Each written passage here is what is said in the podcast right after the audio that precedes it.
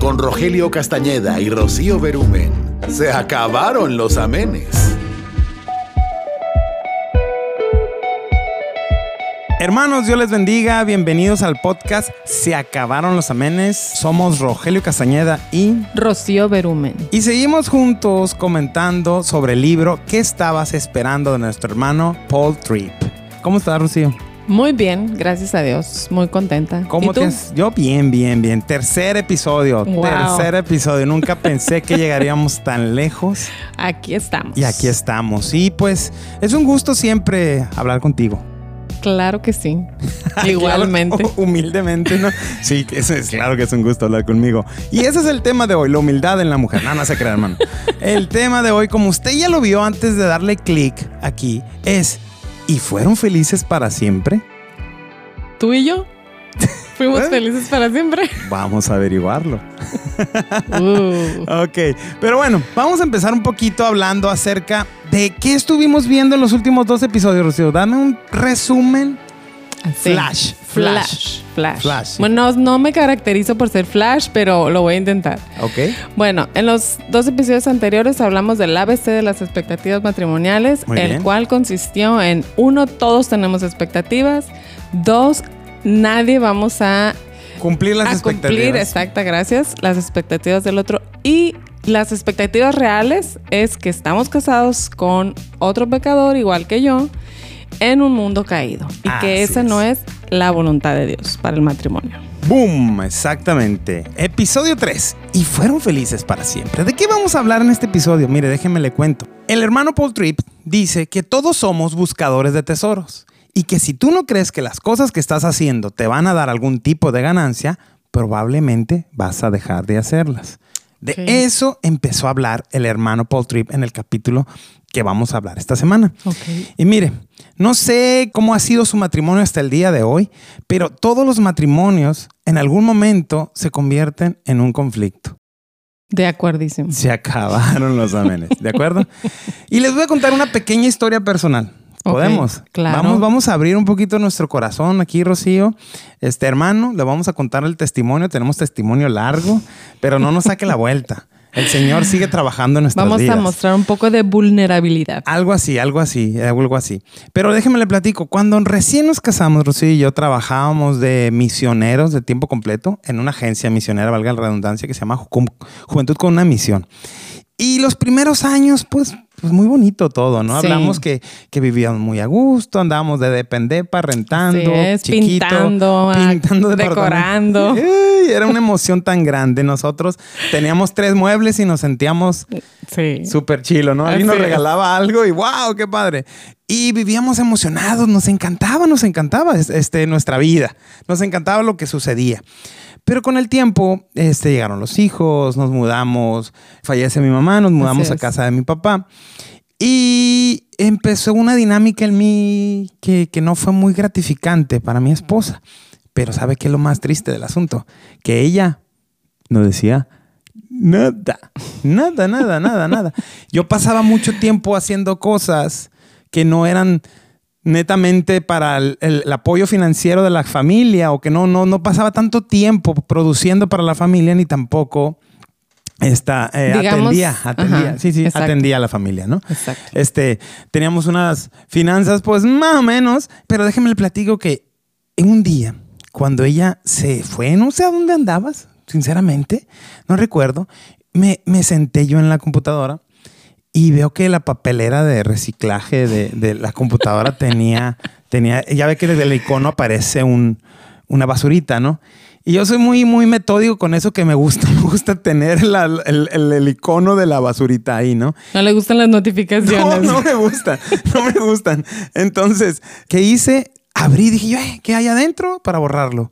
Y vi que había algo, ¿no? No me acuerdo el título, pero era como que carta para Rogelio.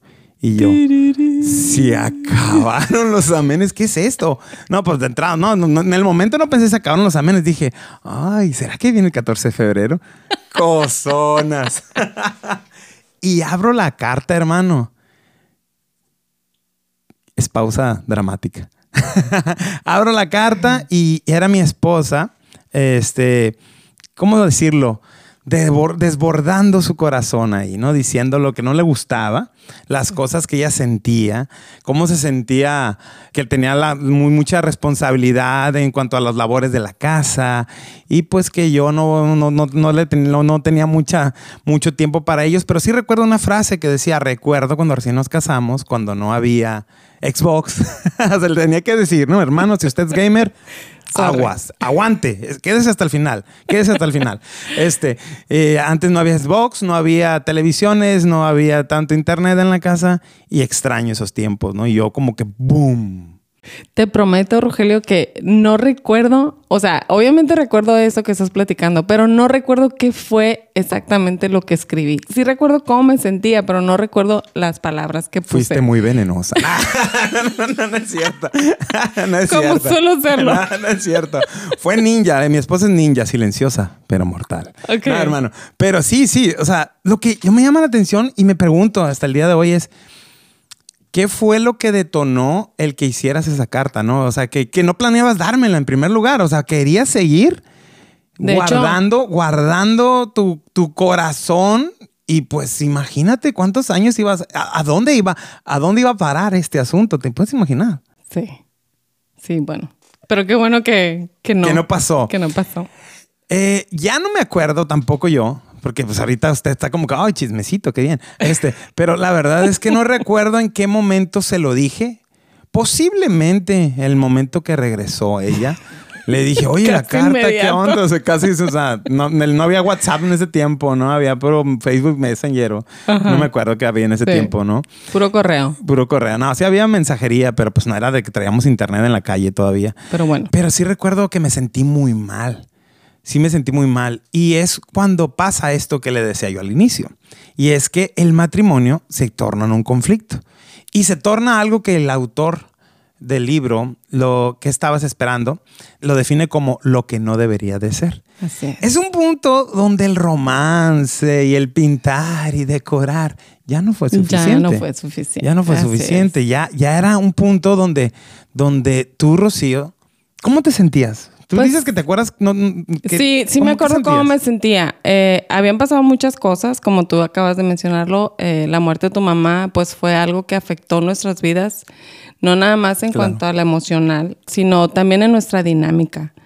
Tus papás siempre fueron parte importante de nuestra familia, ellos siempre muy apegados a ti. Ujú. Y recuerdo pues que nos fuimos a vivir a tu casa y a causa de eso pues toda la, la responsabilidad de la casa cayó sobre mí, ¿no? Y cabe mencionar, y siempre lo he dicho en otras ocasiones, no es que tu papá me exigiera nada, Ajá, eh, no es que tu papá siempre fue muy, eh, muy problema- respetuoso. El problema, el problema era yo.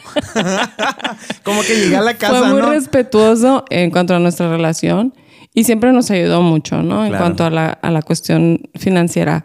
Pero el asunto aquí era de nosotros dos, pues que, como dijimos, ya, ya había pasado la luna de miel, ya había llegado David, David estaba chico y yo me encontraba en una situación pues de mucha presión, yo. Sí, sí, sí. Eh, cuidar a David, chiquito, tú te ibas a trabajar y yo me quedaba en la casa. Y que regresaba y prendía el Xbox.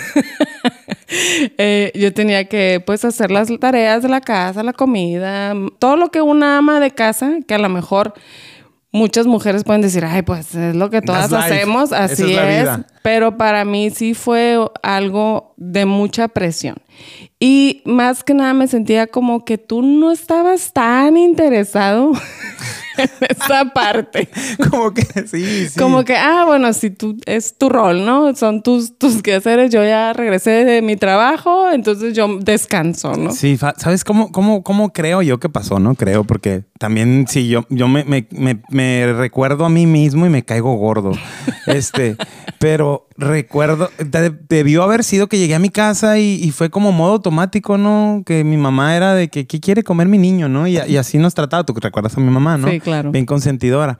Pero aquí vamos al punto es que ya el romance y eso no fue suficiente. Necesitamos algo más profundo que nuestros intereses compartidos. Así es. Que podíamos gustarnos, divertirnos de alguna cosa, ciertas Claro. comidas, nos atraíamos de, cierta manera, pero llegó un momento en que eso no fue suficiente. Así es. Necesitábamos algo más que sobrevivir en nuestro matrimonio. Y, es. y esa parte es tarde o temprano llega a los matrimonios. No queremos asustarlos a los hermanos, siempre decimos lo mismo a los que se acaban de casar, pero llega el momento en que esta etapa de ajuste va a llegar a su matrimonio. A lo mejor la está viviendo usted ahorita, a lo mejor usted está escuchando y dice, ay, ese es mi viejo, ¿no? O, ay, mi esposa. O, hoy ahí Sí. estoy, ahí estoy, cuéntame más, cuéntame más. O por ejemplo, eh, eso que antes nos atraía tanto de nuestra pareja cuando éramos novios, pues por ejemplo, algo que me atraía mucho de ti, y todavía me atrae, obviamente, es tu facilidad de hacer esta amistad, de ser ameno, de, de hacer reír a otros. Y en ese momento de nuestra crisis, digamos. Tu eh, crisis. de No, mi no, crisis. No, es cierto, no es cierto. Está Pues bien a tú, gusto, segui- ¿no? pues tú seguías, eh, me recuerdo que te visitaban mucho tus amigos e iban, y- iban y jugaban Xbox a la casa, ¿no? Ey, ey, no vas a hablar de. Ey, tú, si tú lo estás escuchando y fuiste a la casa, no te agüites. Tú sigue viniendo, mena. Pero ya no tenemos Xbox, pero pues seguimos siendo amigos. Ok.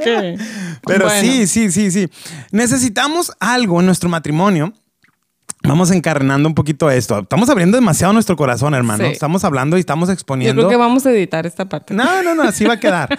Este, necesitamos algo en nuestro matrimonio que nos dé paz en nuestro corazón y que nos dé fuerza para seguir. Es necesario seguir. Dios no se equivocó al darnos la pareja y me gustó esa frase que dijo mi esposa desde el episodio 1. Dios no se equivocó. Dios, el propósito de Dios en nuestra vida, en nuestro matrimonio es santificarnos. Y el matrimonio es un lugar seguro para la es. santificación porque estamos con el otro pecador que también nos ama. Ahora, mi hermano, quiero lanzarle unas preguntas para que las medite. ¿Qué haces cuando tu matrimonio se convierte en lo que no debería ser? O sea, cuando ya te, te pasó Cuando llega la, dece- la decepción o la desilusión. ¿Qué es. haces? ¿Qué hacemos? Piensa, ¿qué hacemos? ¿Qué haces en los momentos cuando no te sientes tan atraído por tu esposa? Porque puede pasar. En el enojo, lo que menos te sientes es atraído por tu esposo o tu esposa. ¿Hacia dónde miras cuando estás irritado, herido o desanimado? ¿Hacia dónde? ¿Te acuerdas?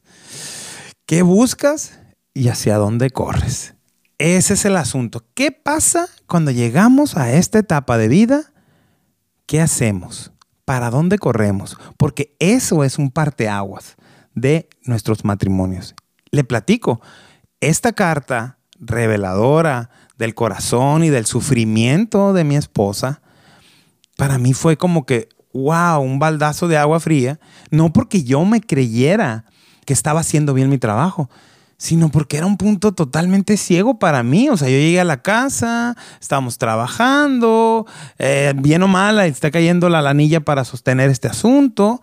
Y pues nos divertíamos de vez en cuando, pero me divertía más por otro lado, ¿no? O sea, como que, que era bien chilo, ¿no? Llegaba y que mi hijo estuviera en la puerta y la comida hecha, era como el Mexican Dream, ¿no?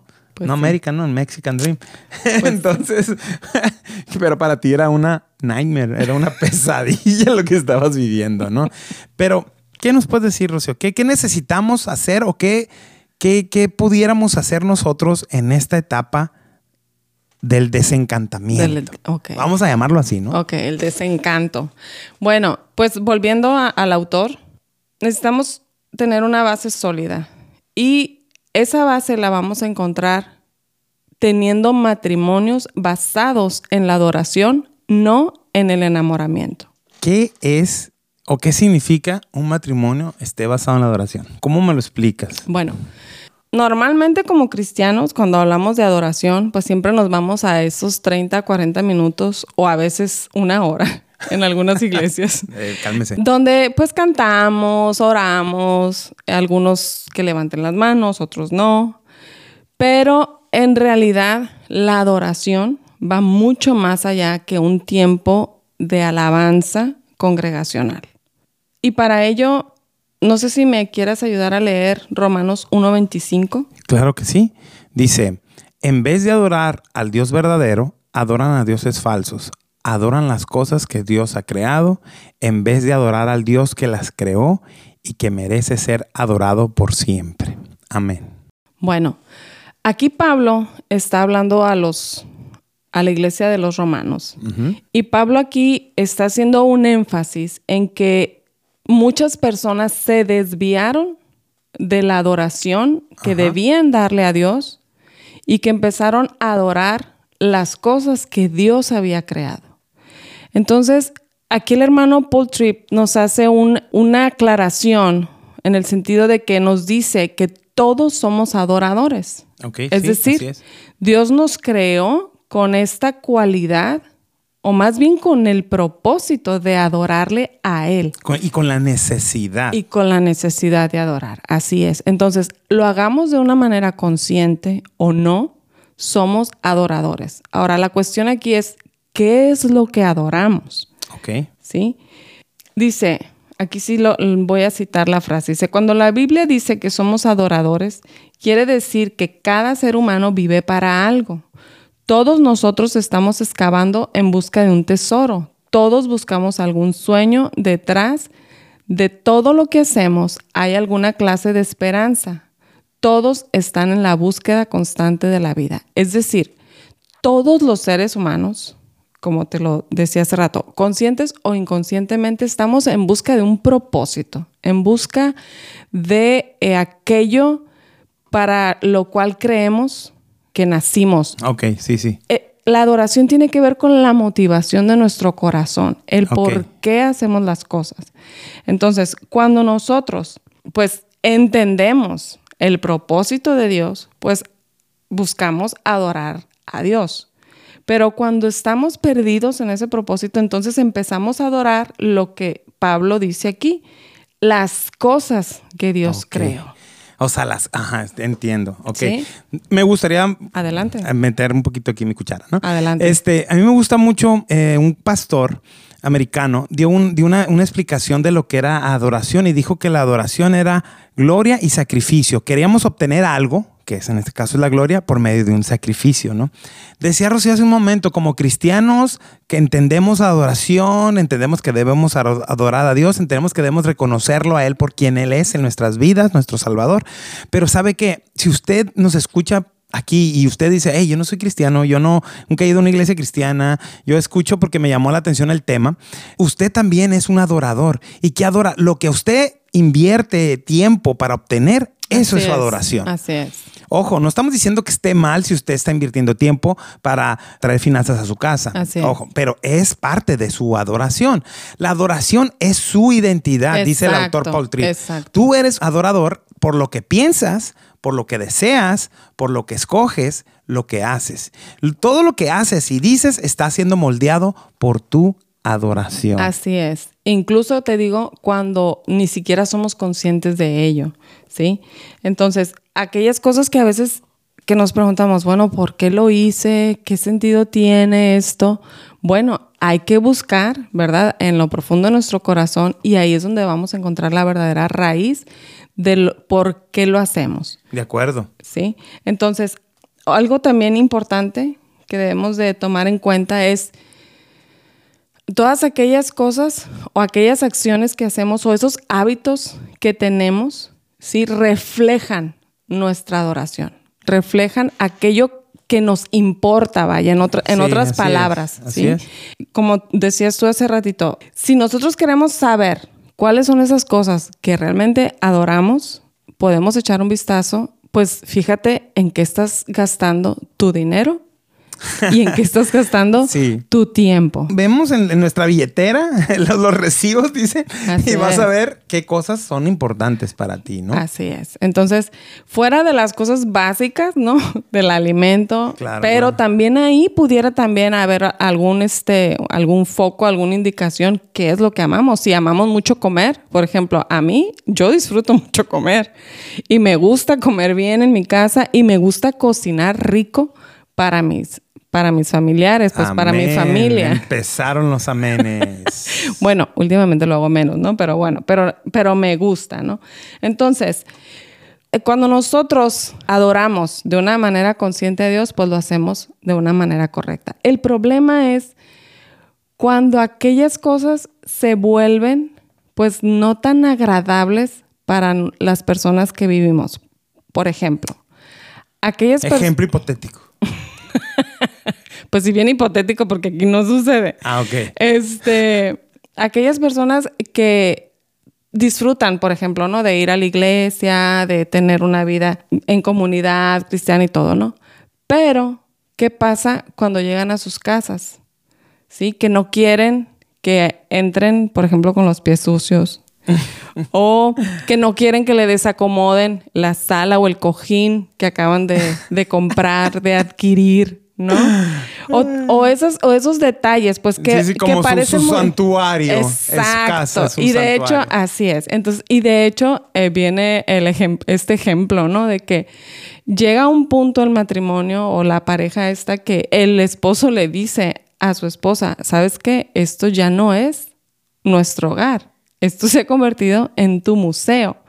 Entonces, esas son las cosas que nosotros debemos de tomar en cuenta cuando estamos viviendo con las personas. ¿Cuál es la motivación? Aparentemente una casa bonita, una casa ordenada, pues es algo que agrada a Dios, pero ¿cuál es realmente nuestra motivación? ¿Cómo estamos haciendo sentir a nuestra familia esas acciones o esos hábitos nuestros? Déjame dar un poquito de contexto aquí porque se me hace que puede quedar un poquito confuso. Este, en el libro que estamos leyendo viene un ejemplo de una, de una hermana que su casa la tenía impecable, que la decoraba súper bonita. Ella invertía su tiempo, dinero y esfuerzo en que la casa estuviera cómoda con el afán de que estuviera bonita para su familia, casa de revista. Entonces, en un punto de la vida, estos hermanos, el esposo le dice, hey, hasta me da miedo sentarme en el sillón, me da miedo de extenderte la cama, ¿no? Así es. Y es cuando, por eso el autor hace esa referencia a que cuando estás adorando las cosas, estás invirtiendo tanto tiempo en las cosas que llegas a afectar tu relación con los que te rodean. y en este caso, con tu esposo. Así es. Exactamente. Y eso por mencionar un ejemplo, ¿no? Claro, Pero, como tú dices hace rato, preguntémonos, ¿Cuáles son aquellas cosas que realmente adoramos? O sea, ¿adoramos realmente a Dios o estamos adorando las cosas que Dios ha creado? Y llámese eh, casa, llámese el trabajo. Sí.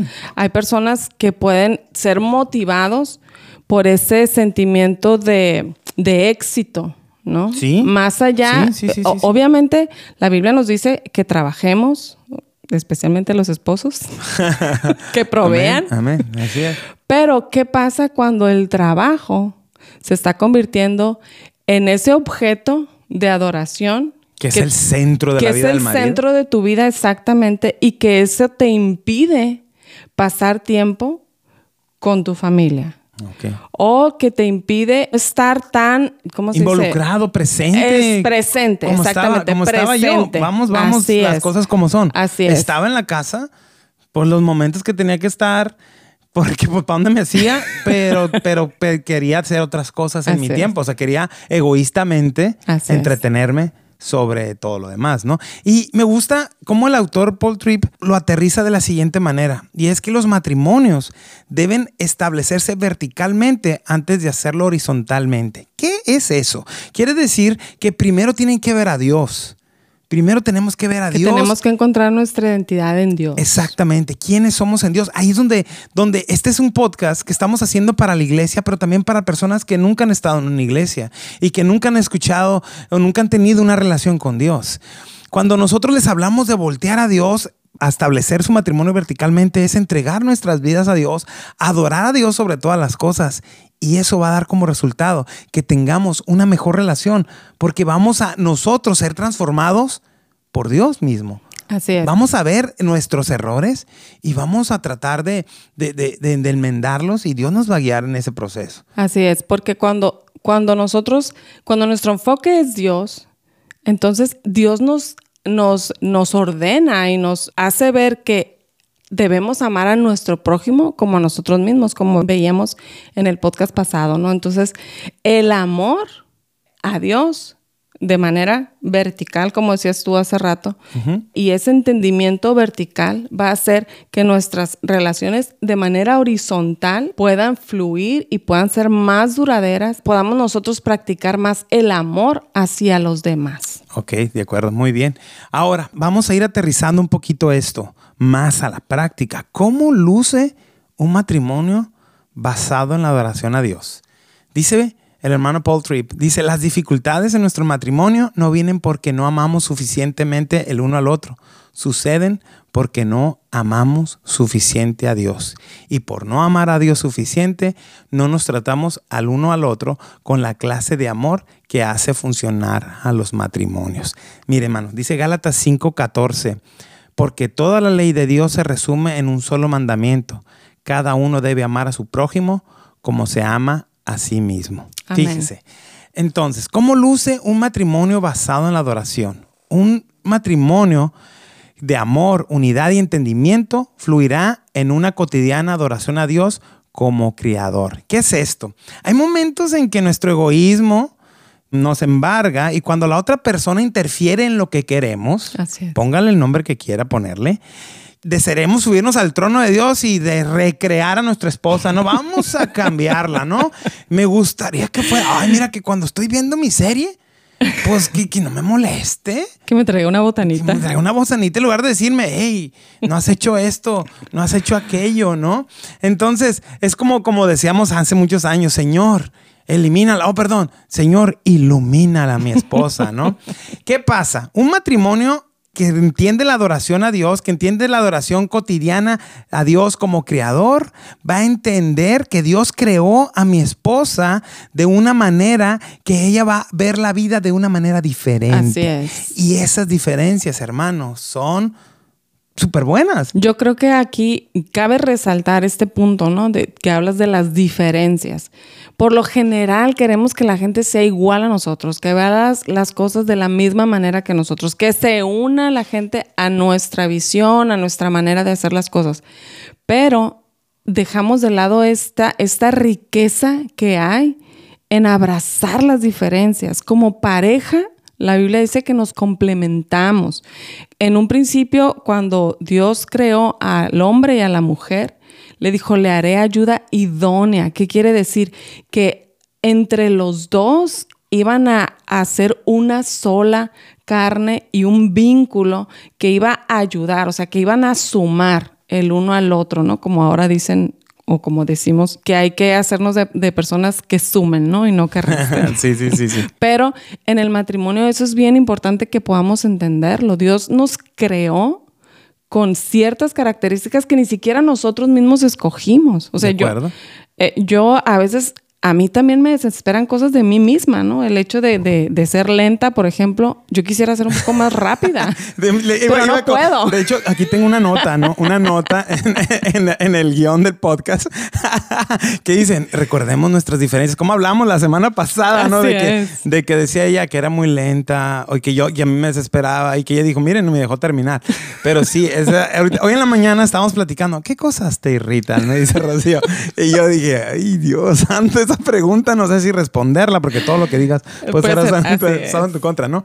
Pero sí, o sea, son cosas que a veces a nosotros mismos nos desesperan. Mi desespero nos ha metido en muchas dificultades. Pero también mi lentitud. Exactamente. Y entender que nuestras diferencias nos enriquecen. La manera en que Dios nos creó a nosotros Sí. va a hacer que nuestra relación sea, sea complemente. Así es. Nos- no, no le pasa, hermano, con los que tienen más años casados, bueno, tal vez los, los- los recién casados también, pero, pero que, que de repente su esposa tiene una idea en algo que usted no lo veía, ¿no le pasa? Y se da cuenta que dices A ti te pasa bien seguido, ¿verdad? Claro que sí.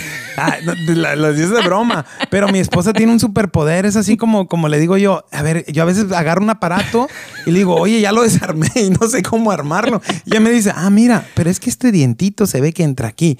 Tiene ese poder analítico, le llamo yo, de ver cómo funcionan las cosas. Yo soy más bruto, ¿no? De que las rompo y después te pego, ¿no?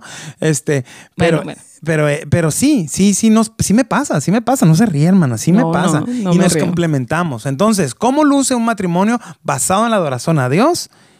En amor, unidad y que tiene un entendimiento que la creación de Dios diferente, su esposa, va a complementar. Así es. Esas diferencias. Y reconocer a Dios como creador. Así ¿no? es, exactamente. Punto bien. número dos de cómo luce un matrimonio basado en la adoración, hermana Rocío. Bueno, pues que dice un matrimonio de amor, unidad de entendimiento fluirá en una adoración diaria a Dios como soberano.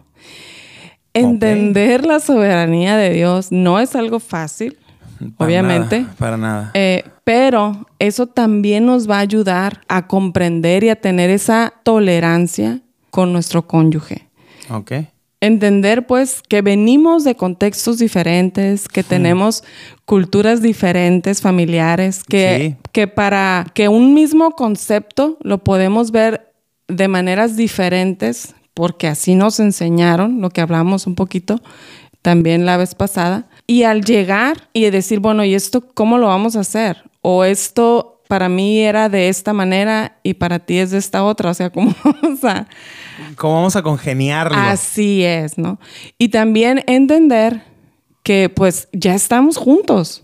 Ya eh, necesitamos resolverlo. No podemos así como que, no, pues yo así y tú así y ahí vemos, ¿no? No, o sea, tenemos que llegar a ese punto de decir, bueno, ahora juntos en nuestra familia lo vamos a hacer de esta manera. Sumar las culturas familiares. Esa es una parte bien chila. Eh, ya, ya muchos escucharon esta historia, pero cuando recién nos casamos, Rocío y yo nos regalaron, este, uno de nuestros mejores amigos ahí nos regalaron un- una dotación de despensa, ¿no? Así es. Y en esa dotación de despensa venían como dos tipos de cereales. Ajá. Y un día en la mañana, pues cenamos cereal, desayunamos cereal, perdón, y pues abrimos un cereal y comimos y bla, bla, bla, muy bonito, todo iba perfecto en nuestros primeros meses. Estamos, te estoy hablando del primer, el primer mes de casados, ¿no? Y al día siguiente digo yo, ah, pues ahora hay que comer del otro, ¿no? Y Del me dice otro cereal. Del otro cereal y me dice Rocío, no, para ella era como que, que, que, qué loco Oye, pero no lo estás". hice con ese énfasis. Te dije, no, cariño, mira, en mi casa no dijiste- se hace así. Oh, bueno. Eh, eh, lo tenemos otros datos, dijera, dijera alguien por ahí. Este, Ok. Pero me, me recuerdo que para ella fue un, Un muy- shock. Un shock el que Fue yo un quisiera shock. abrir dos, dos tazas verdad, de cereal. sí. Entonces Sí le dije, fue. es que en mi casa teníamos de tres tipos de cereales y los tres se acababan. Y ella me dice, es que en mi casa se abre uno, se acaba y se abría el otro. Así es. Entonces, si no era despilfarrar. Y sabes que eso fue lo chistoso. Hace un par de semanas vino mi cuñado. Mi, mi cuñado este, se casó con una eh, americana. Así es. Y el otro día le dije, estábamos hablando del podcast, ¿no? Y, y hablamos de la cultura, y vamos a hablar de, de este punto, ¿no? Y él me decía, hey, a mí también me pasó lo del cereal, pero igual, pues mi cuñado, hermano de mi esposa, lo mismo. Una caja de cereal se acaba y se abre la otra. Y dice que fue de visita a Minnesota, allá con su novia en ese tiempo, y que le dijo, no, no, ya estaban casados, ya estaban casados, y que fueron a la casa de sus suegros y que dijo, quiero este cereal. Y le dice su, su- su esposa, no, yo hay de este, hay de como de tres. Y le dijo, no, pero este es el que está abierto. Y que su esposa le dijo, ¿y qué tiene? No, no, es que se tiene que acabar uno. Y que para él, eh, para él, él para él fue un- un- realmente un problema Sí. que, que, que entonces este, ella agarró y abrió todos los cereales que había, no me acuerdo cuántos, si eran tres, y, y le dijo, ya están, abiertos todos, cómete el que Se, quieras. se confirma la cultura americana despilfarradora. La cultura pues no son No es americanos. no es cierto, cuñada, no es cierto, mi- cuñada. Mis papás no son como no eran americanos, pero sí tendíamos a, a, a- a despilfarrar un poquitín. ¿Qué pasa aquí en Pues nuestra digamos, casa? digamos que se hacían las cosas de manera diferente. ¿Y qué ¿no? hacemos aquí en nuestra casa? Pues compramos un cereal nomás. Pues no comemos cereal. No, no, no. Con el tiempo te diste cuenta, ¿no? Que, que realmente no, no tirábamos. Bueno, en la casa no tiramos. Tú y yo No. ya no tiramos. Así es. Dijimos, bueno, pues nos fuimos comiendo los dos cereales y entendimos que no, No pasa, pasa nada. nada. Así y es. tú y yo también entendí que si nomás habría uno tampoco pasa nada. Así es. Entonces empezamos a, optar. Y pero sí me gustó la parte ahorradora de, de, de Rocío, déjeme decirle, los primeros años, ¿no? Sí. Bueno. Entonces, como esa anécdota de nosotros, estoy segura que ustedes pueden encontrar o pueden vivir muchas más en cuanto a las cosas diferentes que vivimos en familia o como pareja. De acuerdo. Y lo importante aquí no es quién tiene la razón, sino qué es lo que vamos a hacer, porque a veces son cuestiones de perspectivas. Y si nosotros entendemos, pues, que Dios así nos creó y así nos trajo juntos y esa es su voluntad y que el propósito es que juntos vayamos creciendo y aprendiendo y edificándonos el uno del otro y que esas diferencias nos enriquecen, pues vamos a tener un matrimonio más sólido y más fortalecido, ¿no? En el, en el amor y en el entendimiento del propósito de Dios para nosotros. Muy bien, recapitulando. ¿Cómo luce un matrimonio basado en la adoración? Es un matrimonio que adora a Dios como creador. Uno. Dos, el que vamos a hablar, un matrimonio que adora a Dios como soberano. Del que acabamos de hablar. Del- ah, sí, del que acabamos de hablar. Ajá, estoy recapitulando. Dije Sí. el uno y el dos. Sí. Y el tres, un matrimonio de amor, unidad y entendimiento brotará de una adoración diaria a Dios como Salvador. Y me gustaría empezar con la siguiente frase. Dice, el hecho es que nadie da más gracia que quien está convencido que la necesita también. Amén. Amén. Es cuando volvemos un poquito al punto final del último podcast. Y es que somos pecadores viviendo con otros pecadores. Cuando entendemos que somos pecadores y que fuimos salvos por gracia de Así Dios, es. porque nosotros no nos ganamos la salvación. No. No, la merecíamos. Dice la Biblia Tampoco. que merecíamos La la, muerte. muerte. Así Eso es. dice la Biblia. Usted que nos escuche por primera vez, los pecadores, dice la Biblia, estamos alejados de Dios. Sí. Necesitamos de Dios. Y entonces Él nos atrae no- con lazos de amor y por su gracia, por creer en Él, somos salvos. No nos es. podemos ganar la salvación. Y una vez, perdón que te interrumpa, No, no, no, Rogelio, dale, dale. eh, una vez que nosotros hemos entendido esa gracia salvadora y que la necesitamos, podemos otorgarla, no antes. Exactamente, No para antes. allá vamos. Exactamente, exactamente. Como nosotros nos damos cuenta, dice la frase que acabo de leer, nadie da más gracia que el que sabe que la necesita. Si nosotros somos pecadores, entendemos que somos pecadores, pues es más fácil dar gracia a otro pecador, en este caso, nuestra esposa. O sea, ¿qué es que cómo lo hacemos, cómo lo aterrizamos prácticamente? Cuando nuestra esposa o nuestro esposo falla, pues no lanzarle el pecado en la cara, ¿no? Como decirle, ¡ay! Te lo dije. Y eso que eres cristiana, decía por ahí una persona que no digo nombres, Bueno. pero hace poquito hablé con el del cereal. Entonces, no, no, no le vas a hacer... andas balconeando a la familia. Entonces, no, le- no, no se trata de hacerlo sentir mal, de hacerlo sentir culpable de cuán difícil ha hecho tu vida por su pecado. O sea, es como decir, ah, mira, estás enojando, estás vociferando y la Biblia dice, airaos, pero no pequéis y tú estás pecando y le te empieza a tirar bibliazos uno y la otra persona está enojada y ahora lo vas a hacer sentir condenado, que sí está pecando, es una realidad, sí. necesita arrepentirse, pero lo que menos necesita es que tú le añadas que su pecado te está lastimando y te está haciendo o que pecar. se lo estés restregando. ¿no? Exactamente. Y luego dice el autor Paul Tripp, dice, no guardarás un registro detallado de tus faltas, de sus No. faltas. Hermanas, no lo hagan. ¿Por qué se ríe, hermana Rocío? No lo hagan. Los, los hombres tenemos ese... Es chiste medio machista, medio misógino, pero decir que a las mujeres no se les olvida nada, ¿no? Y que de repente saca, saca, lo he visto en memes, ya sabes que el algoritmo me conoce muy Sí, bien. sí. Sacan esos chistes No sé que por qué. sacan esas historias cuando tú ya ni te acordabas. Pero pues también puede aplicar para nosotros, ¿no? Sí, los Porque hay hombres que también tienen muy buena memoria. ¿De quién estás hablando? De hecho, aquí entre tú y yo, pues el que tiene mejor memoria eres tú. Continuamos con el podcast, hermanos. Se acabaron los amenes. Ok. Bueno. Pero sí, sí, o sea, no se trata de llevar un registro para que luego puedes usar.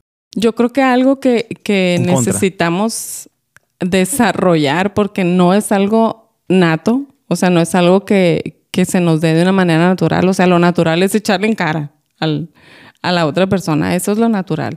Pero debemos en esos momentos, y lo hemos vivido, ¿no? Claro. Hablando de vulnerabilidad. A veces cuando, por ejemplo, cuando yo regaño a los niños y tú me dices, hey, es que tus formas, o sea, sí tienes razón, pero yo creo que esa no es la forma de, que- de regañar a los niños. Ah, Y- yo pensé, no es la forma que me lo digas a mí. Y dije, espérate, aquí en vivo me vas a.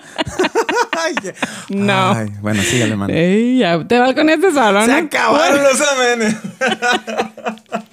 Cuando tú me dices, hay que cuidar las formas. Y en ese momento, la verdad... Lo, que menos quieres oír es eso. No, lo que me dan ganas de decirle, pero si tuercas y tornillos, ¿no? pero digo yo, no, tiene razón, o sea, tiene razón y vamos mejor resolviendo un dilema o un problema a la vez, ¿no? Entonces, mejor, ok, me quedo callada, asumo mi responsabilidad y ya cuando te toque a ti, pues bueno, ya veremos. ¿Cómo te lo digo? no? Sí, tienes razón. Dice, dice, como, como lo dice el pastor Paul Tripp, dice que más bien debemos de buscar maneras de encarnar la gracia transformadora de Dios en nuestras parejas. ¿Qué, qué es esto? Pues tratar de, de transmitir la gracia, ¿no? Amén. Es eso que te digo yo. O sea, cuando, cuando pasa esto, que, que el ejemplo que acabas de dar, que es súper, súper palpable, ¿no? Y que también me pasa a mí, ¿no? Es cuando nos complementamos también. De que de repente uno, uno de los dos, porque nos sucede, cambiamos. A veces somos el policía bueno, como dice David, ¿no? Policía bueno y policía malo. Y cambiamos de roles. Este, no, están pesados nuestros hijos, hermanos. Oren por nosotros. Este, es cuando dices tú, hey, cuando eres el policía bueno, Ajá. lo que te estoy queriendo decir o lo que me estás queriendo decir en ese momento es, hey, muestra más gracia a los niños. Ajá, Y, está bien, corrígelos, sí, pero vamos a hacerlo con más gracia. En lugar de, de hacerlo sentir De aplicarles la ley la al ley, 100. vamos, vamos a impulsarlos. Y, y yo sé que a veces es difícil porque tú les dices con amor, hijo, haz esto. Y no lo hacen, ¿no? Entonces le, le subes un dos rayitas. Pero las formas, cuando se te dice, bus- busca las formas, es ten más gracia para Así ellos, ¿no? es. Y tengamos más gracia para nuestro esposo o nuestra esposa. Ahora, Amén. en conclusión, ya nos vamos. Hoy fue un episodio un poquito más largo. Entonces, ¿seremos felices para siempre?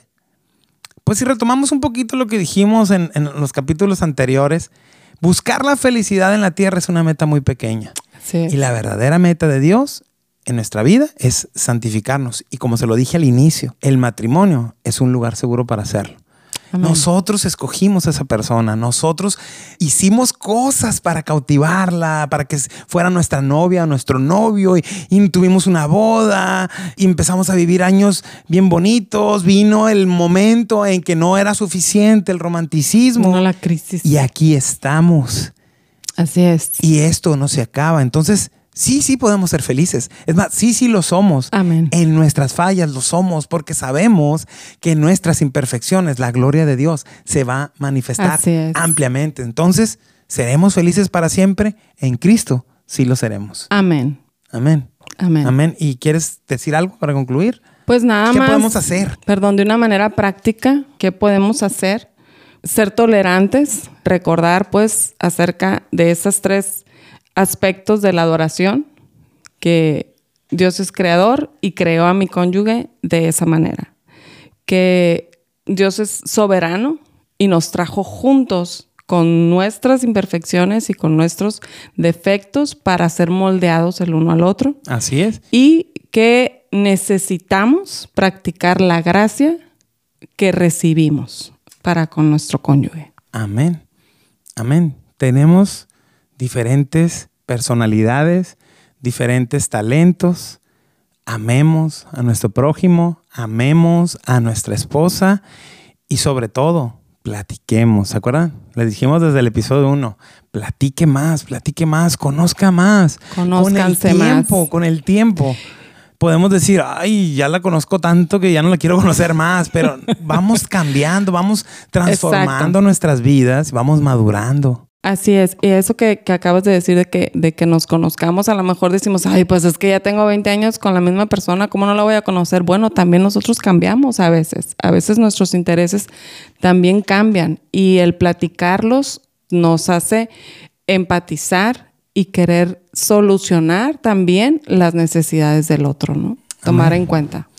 Cierro recordando el versículo que leímos hace un ratito en Gálatas 5:14 que dice, porque toda la ley de Dios se resume en un solo mandamiento. Cada uno debe amar a su prójimo como se ama a sí mismo.